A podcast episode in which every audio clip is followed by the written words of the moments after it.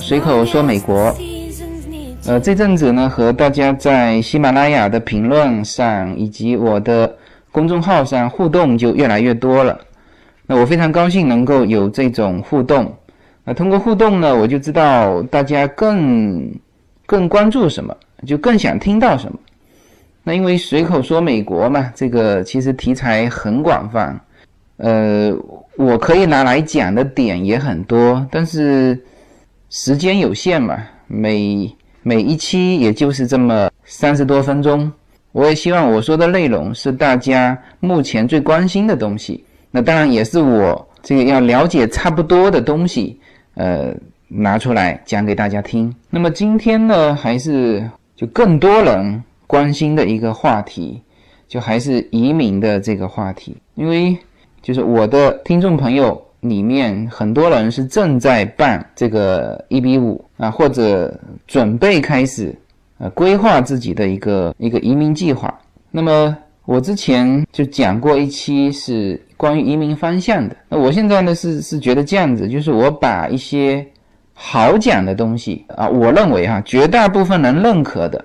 比较好讲的一些东西先讲啊，比如说移民方向问题，你你跟我来谈这个是移民去西班牙、葡萄牙好呢，还是移民去美国好？那这个我觉得没什么好讲的啊，我绝对认为，而且我认为是绝大部分人认为，肯定是移民美国好。那你问我是移民澳洲好，还是移民美国好？是移民加拿大好，还是移民美国好？我现在告诉你，所有的我身边的朋友。现在在澳洲的和在加拿大的，他们的子女都要做下一步计划到一到美国来。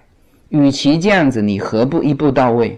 几乎所有的啊，在加拿大的这个当初好移民嘛，先移过去了。那问题是，包括澳洲也是，你澳洲工作机会少啊，经济没有美国发达，这个机会没有美国多啊。那他们现在都要再重新开始规划新的，就子女的。工作的这个计划，那就是就希望说能够到美国来。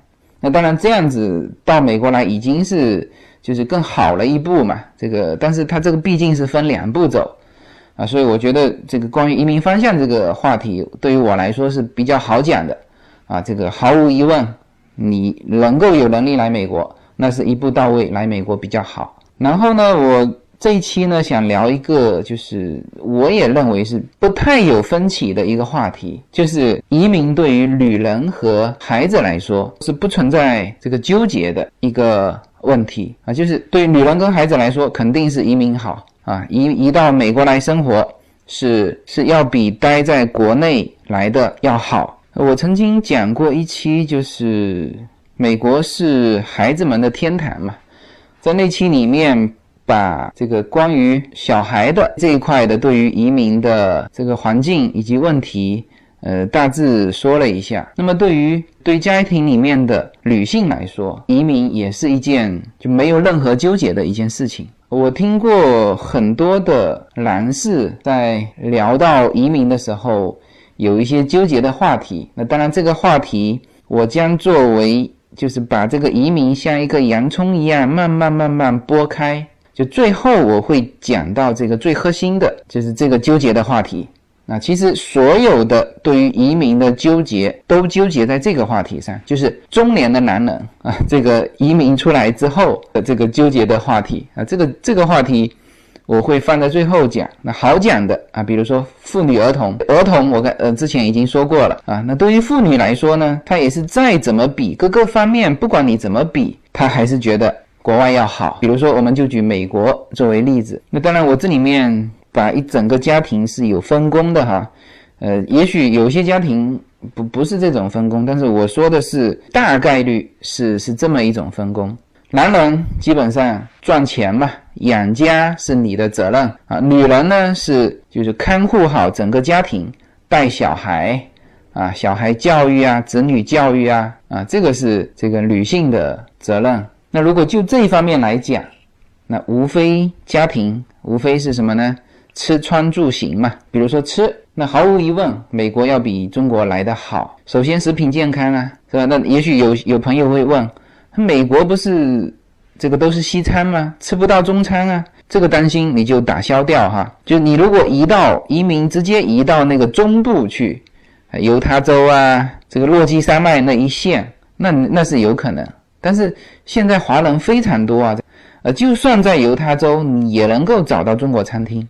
那更何况说你是在洛杉矶，无论是在洛杉矶、西雅图，就是你你但凡现在叫得出名字的这些城市，中餐都是非常普遍。东部更是纽约、华盛顿啊，多少华人在那边？而且你有中国超市啊，像我们现在，像我们家做的菜哈，就跟国内没有差别啊。买的食材要比国内要好啊，这个至少不会是注水的肉啊，至少不会是有问题的食品。这边有中国餐厅啊，这边有中国的超市啊，啊，华人区中国超市是非常多的。然后，当然食材更好的还未必去中国超市买，有香港超市，有日本的超市。其实我们现在很多很多的食材是在日本超市买的，就是。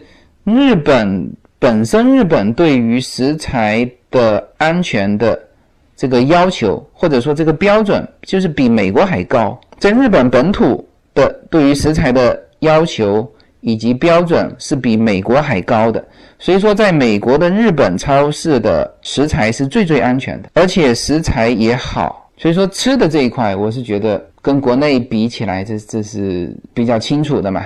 就当然，你你不要去比便宜了，因为什么呢？因为国内很多便宜的食材那不健康嘛，啊，所以说我基本上是说在就是不不去跟那个什么注水肉去比，就正常情况下，你如果实在要比这个这个这个物价，那我甚至觉得在美国这边同样的食材，在美国卖的便宜啊，甚至我原来觉得说可能是美国这边卖的贵的啊，就是中国卖的便宜的蔬菜。就是我有一个做有机蔬菜的朋友啊，他看完我们这边买的有机蔬菜的价格之后，呃，说：“哎呦，那你这个美国这边的有机蔬菜便宜。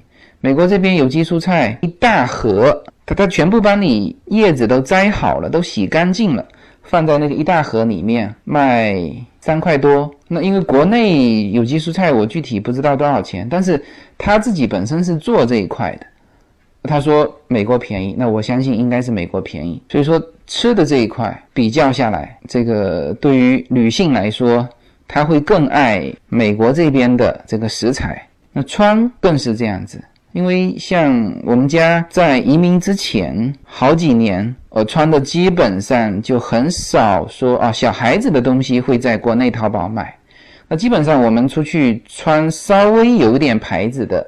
衣服那本身就是海淘来的嘛，或者说因为当时那几年我是到处走嘛，呃，出一趟国就带一批衣服回来，那基本上都是从外面带回来的衣服，那时候就没在国内买买什么衣服，所以说穿这一块，我觉得就作为女人来说，我觉得她也应该是觉得在美国这边买东西买衣服会来的。更实惠啊，当然也更方便，因为美国这边所有的东西都是可以退的啊，这个跟中国又是很大不同。就是你只要留着那个，你随时可以去 return。就就这种的商业模式下，就是你的购物习惯都改变了。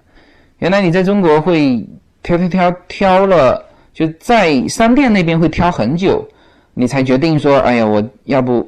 我就先买这些，剩下的再想想，就留在商店了。你现在整个购物习惯变了，你是全部把它拿回来，在家里好好想，啊，这个该该留下来的留下来，不满意的就拿去退。你或者说穿了穿了几天，觉得不满意，你还可以拿去退。你那个商标啊什么的都给它剪掉，牌子都剪掉，你只要留着那个 receipt，你就能退。就退的时候，他不会问你任何的理由。就是哦，OK，你只要微信拿过来，他就给你退了。所以说穿的这一块，我觉得作为女人来说，一定也是喜欢国外。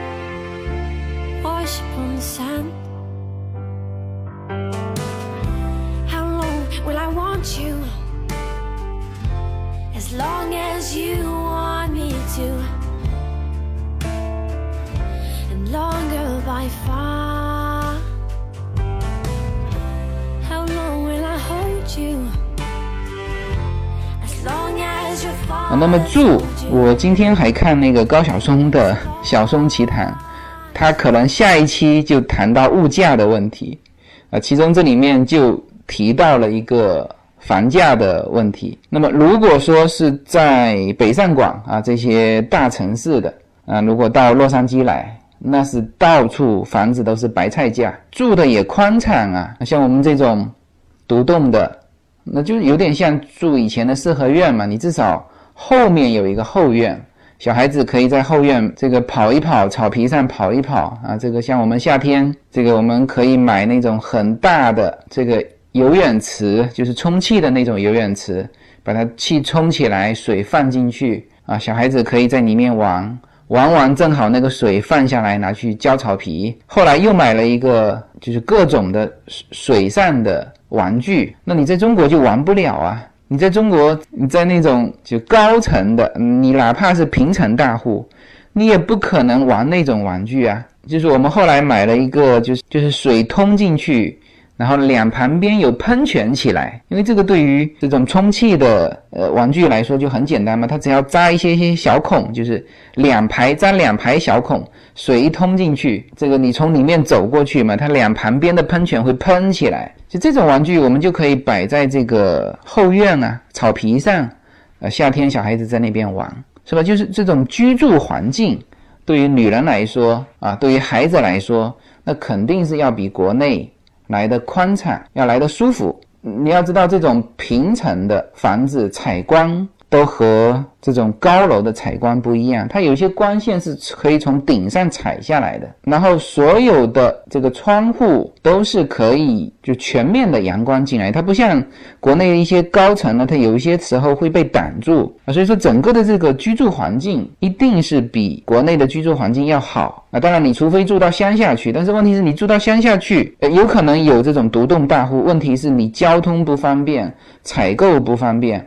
这个离市区远，那在在美国这边那就不一样了。即使是这种啊独栋的别墅，它旁边的配套学校啊学区，像我们这个区就是学区啊，这有非常好的小学、初中和 high school，是吧？你到国内，你如果有这种独栋啊，又有这种最好的学区的。我看极少嘛，极少人能住得起这种房子嘛。然后一换算一下价格，那基本上在国内，呃，一个楼层的，就是一个单元的房子，可以换洛杉矶这边的一套独栋。那如果是北上广，那可以换三四套。所以说，住的女人也一定是喜欢住在美国这边。那行，那我觉得应该也是。第一，汽油，这个美国的汽油要比国内便宜。第二呢，车要便宜嘛，是吧？在这边买一个叉五六万美金，国内买一个叉五，我估计要八九十万吧。价格还是国内的这种车子的价格要比这边贵两倍以上。然后呢，交通也方便。其实洛杉矶算是交通就是最有问题的，就美国各个城市里面，洛杉矶这个这个交通是最被人诟病的，就是上下班有高峰期嘛，这个会会会有一些堵。特别是晚上，就是你如果上这个高速的话，那会从时间会从啊晚上的五点就开始就有点堵了，然后呢会一直堵到就六点半七点。当然，它它堵不是像我们那样子堵死死的，就是车子都开不动，没有，就最堵的时候时速也是会以十五到二十迈的在前进，大概就是。呃，三十多公里，就每小时三十多、三四十公里的速度会在前进啊。这个是洛杉矶的交通，是算是美国各大城市当中最差的交通。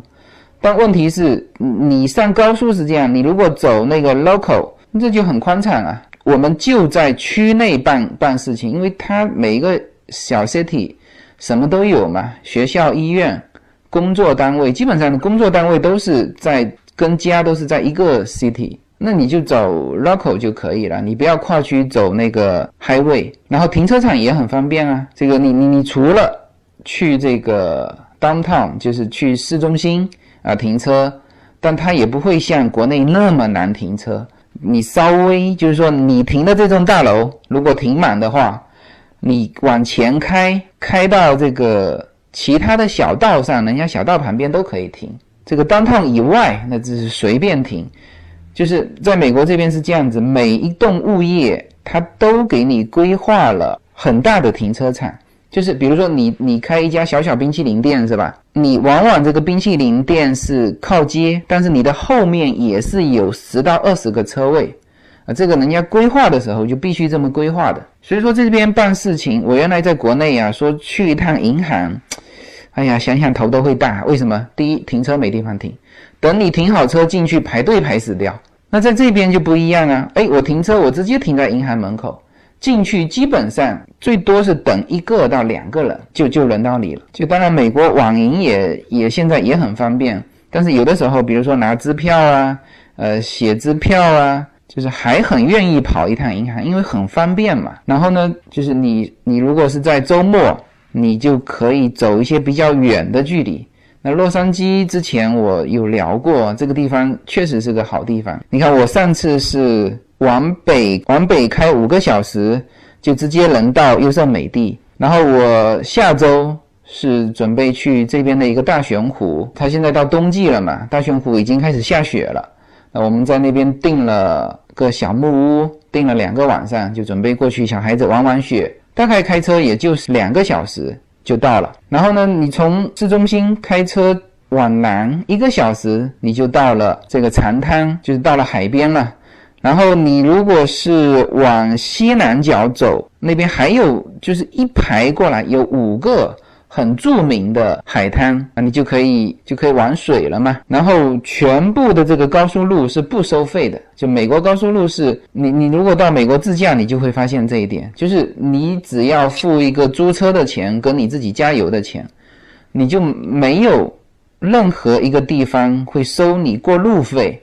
除非你进入私家领地啊，我之前说过，这个整个加州一号公路下来，你只有进到那个十七英里，那因为那个是私私人领地嘛，你进去他收你个五块钱，这个只有这个钱。那所以说全美来说，所有的高速公路是免费的，所以说行这一块也是要比国内来的来的舒服。所以说我是觉得对于家庭生活来说，因为家庭生活这一块是是女人所关心的嘛。也是他们的责任，也是他们所关心的。那么这几块算下来，我觉得没有一点会让他觉得说不如国内啊。当然，这个美国人工贵，就唯一是什么呢？就是做美容这件事情啊。这个比如说你出去像像国内那样子，你可你你经常要去做一些这个美容啊，这个。烫烫头发呀，啊，甚至做一个按摩呀，做一个 SPA，做一个什么脚底按摩啊，那这个可能哈没有在国内便宜，但是呢这边都有，那收费会比国内贵啊，这是一定的。所以呢，我就觉得就是移民啊，移民美国啊，对于女人和孩子来说是没什么可挑剔的。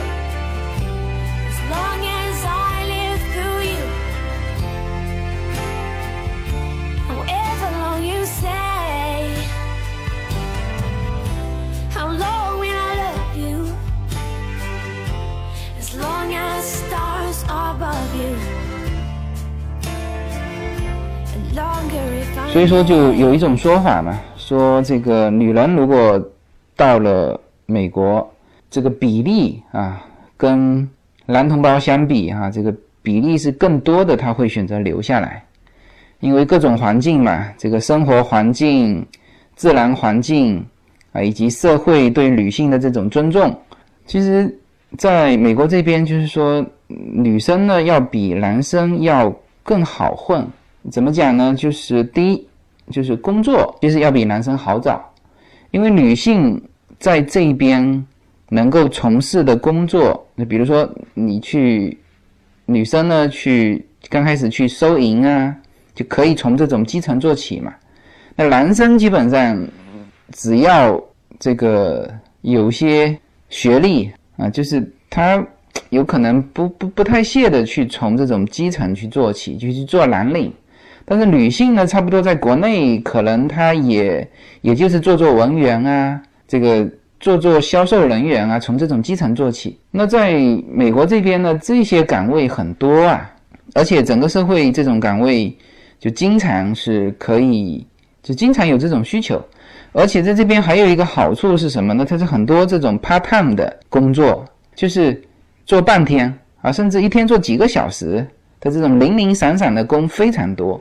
那有的是文员，也是有这种工的，就是就我们以为说这种做半天的工，在国内可能都是都是那种非正式的这种工，但是在美国这边有很多正式的工种，就是他就是半天的，就文员啊、收银员啊，就是各种几乎所有的工作岗位，其中都有这个只做两三个小时的，这就非常适合很多。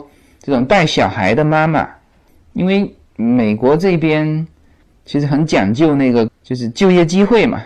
就你创造了多少个就业机会？那么，比如说这个公司，呃，我我完全全职，一天八个小时，我我只能创造出三个工作机会。我把它拆解了，我就可以创造六个工作机会，就是那种 part time 的都算哈。那这很好啊，既解决工作人员的家庭问题。就是比如他要接送小孩啊，因为他他选择做半天，因为做半天你只能拿半天的钱嘛，那他肯定家里另外半天时间，比如说要学习呀，要照顾老人啊，要照顾小孩呀，是吧？你既解决了他们的问题，对于你这个公司来说，你又创造了更多的就业机会，那么这里面对于公司来说都是有可以带来好处的，所以他才会这么选择啊。你比如说这个。你按照 EB5 的这个来说，你创造十个就业机会里面，其中就可以有这种 part time 的工作，啊，你就这就是可以算的。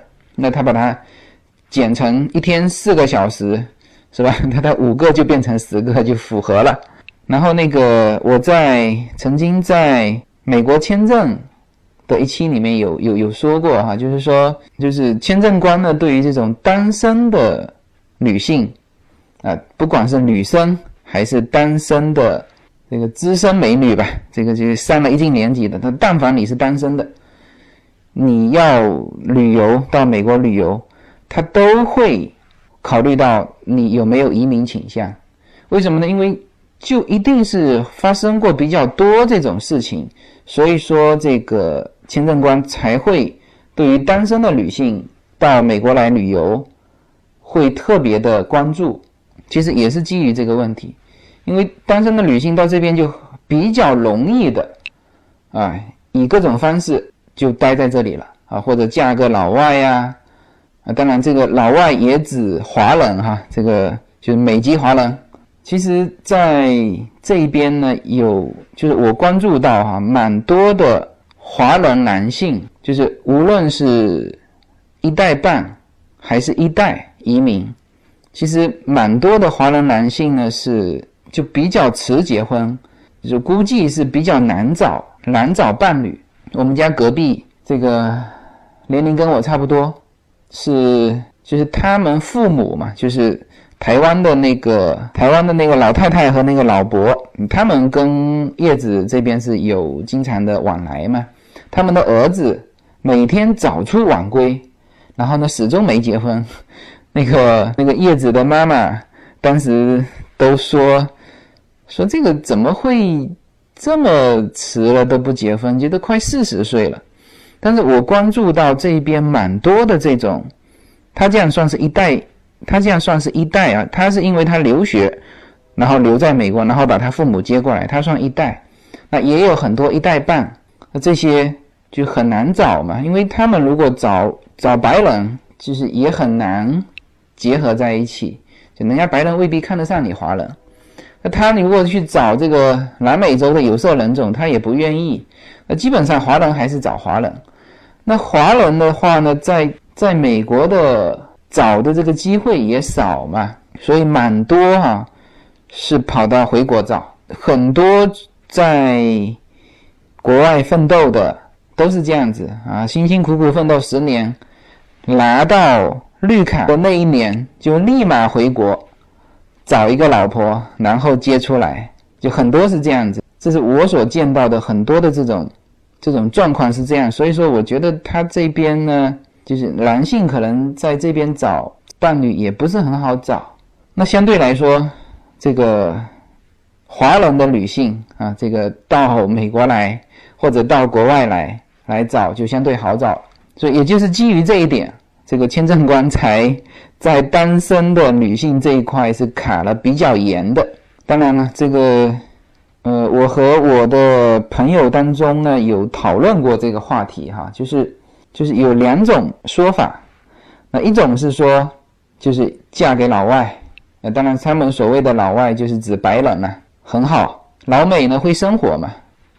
我我之前有说过，老美这个动手能力非常强，就家里既是非常棒的水电工，啊，又可以修剪修剪草皮呀，然后会动手，会摆弄各种的设备，而且会做饭，会享受生活，啊，动手能力又强。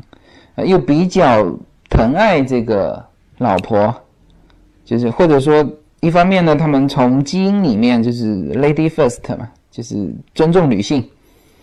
这个第二呢，这个确实是没有我们中国的那种，特别是中国北方的那种大男子主义，在这边是没有的，它是非常平等啊，这是一种说法。我认识一个朋友哈，就女儿都二十七岁了。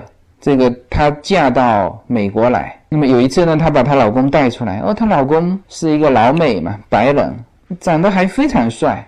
我说的不是二十七岁的那个，他是女儿二十七岁，他妈妈多少岁？我我没敢问哈。当然他长得还是比较清楚啊，但是她嫁了一个这个白人的老外，就说了嘛，他说家里所有的事情都是她老公做，然后还养家。就是工作也是也是她老公嘛，这当然在美国是这样，就是说基本上你一个人工作就够养活一家，所以很多是特别是小孩子小的时候，那老婆是好几年都是不出来工作的。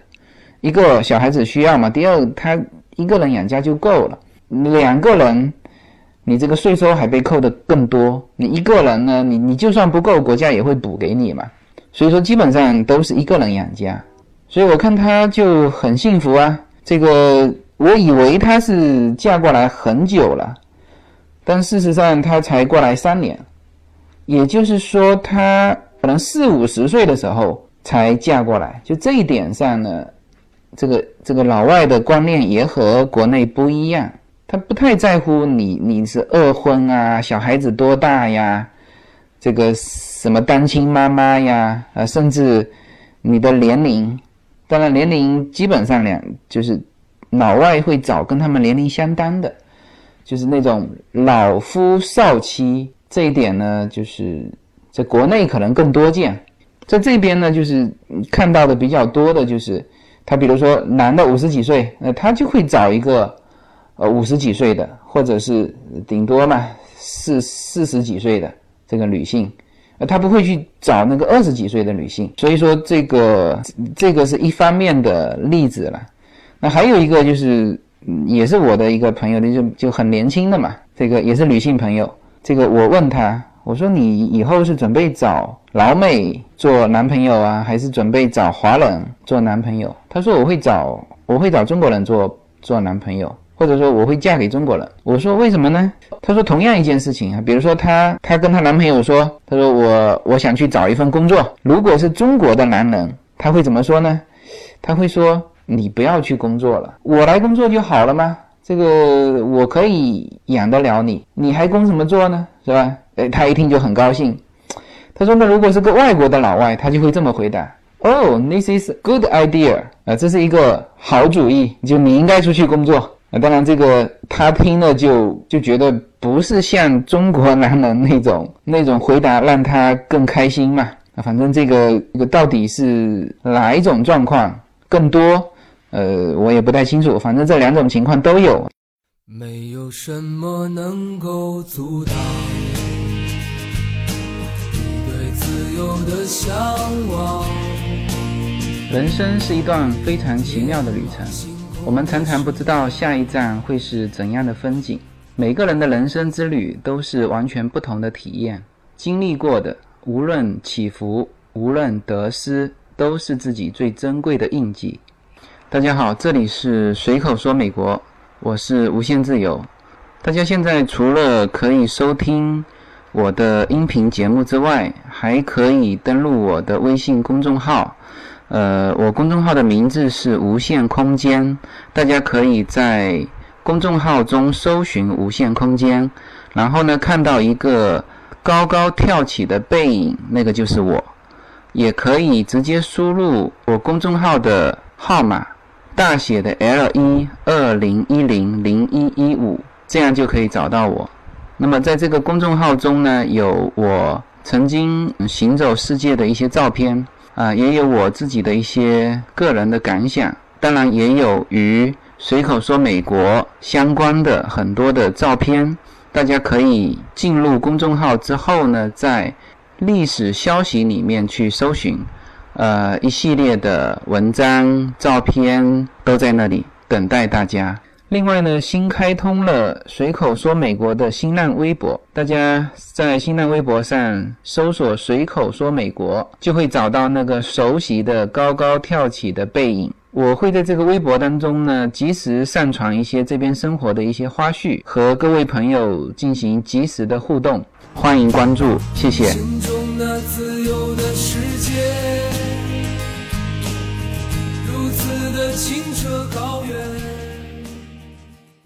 还有一点呢，就是美国对于妇女和儿童的保护，就是法律上的保护是很到位的。那儿童呢，我之前在呃有一期专门讲儿童那一期已经讲过了。那这里主要是说对于这个女性的一个保护。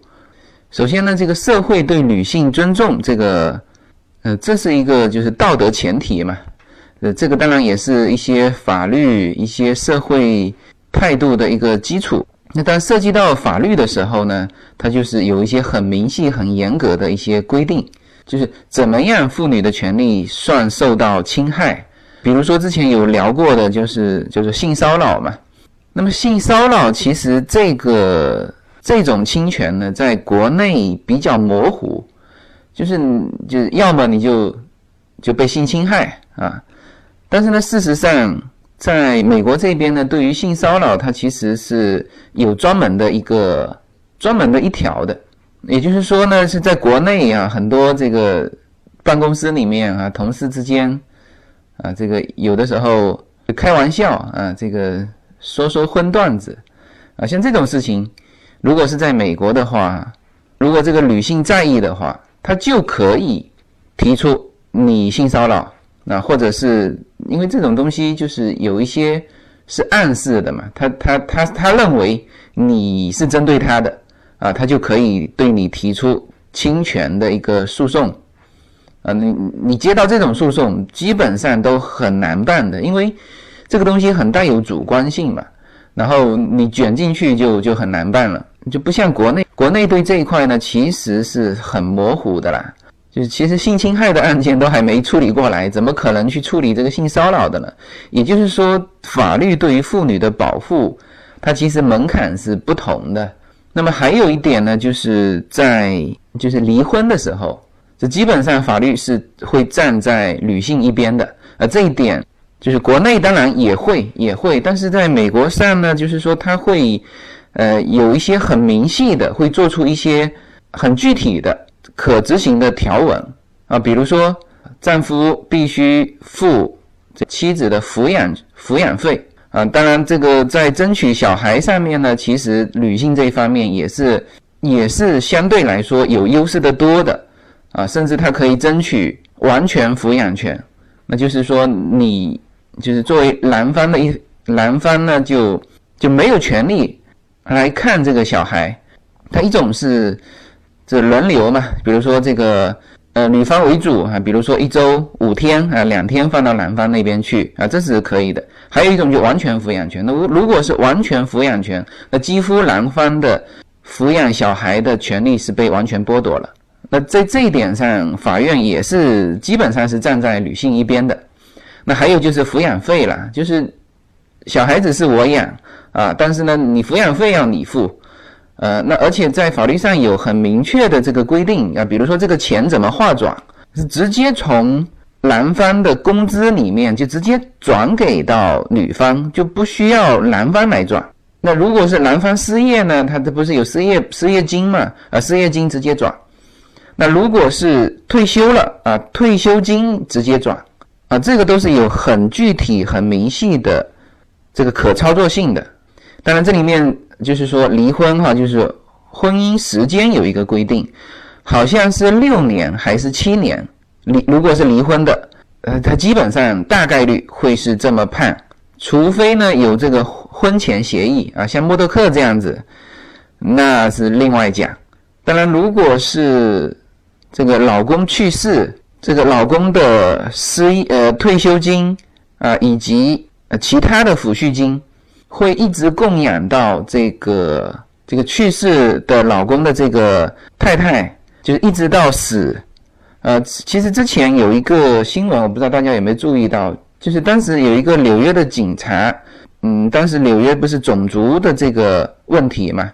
呃，先是一个警察可能是枪杀了一个黑人小伙子，那后来这个种族矛盾越来越多，越来越多，呃，就是前大概一年前，后来呢，另外一个区的警察被一个种族极端分子攻击嘛，就就去世了，呃，那个还是华人哈，还是华裔，整个的纽约市为他举行了几乎国葬的这种的的非常隆重的一个一个葬礼。三千警察到他的呃葬礼，然后呢，这个市长讲话还被所有的警察把把背给背过去，就是他认为这个市长当时在某些言论上，呃，可能有同情这个呃极端分子啊，所所有的警察把背背过去，然后那个葬礼是非常的隆重的。这个直升飞机啊，然后送行的人员啊，非常非常隆重。然后其中就有点到一条，就是说国家对这个警察的遗孀，呃，除了一次性的这个有有付一个抚恤，那还有就是说这个抚恤金啊，就持续的抚恤金会供养到这个遗孀去世，以及他的儿子满二十一岁还是十八岁啊。当时我们看到这个，就国内看到这个新闻，都觉得哇，这个美国的。就这种抚恤，就会让什么呢？就会让很多的这个维护社会安定的这些警察，就是就觉得很很值得啊，就觉得我为这个这个城市去付出，呃，可能会冒一些风险啊，这这个是很值得的。那当然就是很多是相对应国内的这种执法人员对于执法人员的权利的保护的淡薄。啊，但当时很多是在这个方面在在聊，但实际上呢，不仅仅是说是个案哈，就不仅仅是这个人因为在这个种族的这个问题上风口浪尖啊，获得这么多的抚恤，不是的，所有的都一样，就是在美国的公务员，他如果是即使是正常死亡，退休之后正常死亡，他的退休金也是必须是到这个遗孀去世。而不是说他去世了，这个退休金就没了，不是的，是要到遗孀去世，就整个制度就是就是这样。所以说，我们挂在嘴边的说保护妇女儿童，除了说社会上的一种态度之外，你必须还要有经济上的条文。所以啊，这个综上所述哈，这个女性相对于男性来说，她其实是更喜欢国外的这个环境。刚才说过了，一个是生活环境啊，一个是生存压力。啊，还有一个就是法律环境，就是整个的环境让女性觉得在美国生活，那其实是真的是要比国内要强很多。所以这个国内的男同胞也别觉得国内压力大哈，你到美国来试一试啊。就我刚才说的那些法律法律的，你对比一下哈，这个这个是不是感觉在美国压力更大？好，这一期呢，就把这个移民当中比较好剥的这个洋葱皮，就又先剥开了一层。我觉得这个话题应该争议不大哈，但是呢，对于就是完全对于美国不太了解的人，可能会有一些颠覆啊。这个，哎呦，怎么会是这个样子？但是事实上，你出来之后，你就会知道它就是这个样子。所以，美国对于妇女和儿童来说都是天堂，女人呢？会会比男人更适应，或者说更喜欢这个国外的生活，呃，这是一个比较清晰的事情，也是大概率的事情，也是我身边的朋友当中这个没有太多争议的事情。好吧，这一期呢，基本上是聊一些这个这个女性关心的话题，当然时间有限，这个如果以后还有人愿意听的话，哈，这这些，比如说婚姻问题呀、法律问题呀，还可以再展开，好吧？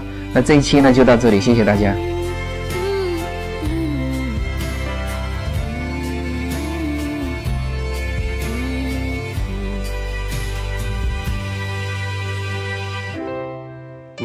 Traveling through time together, every day of our lives.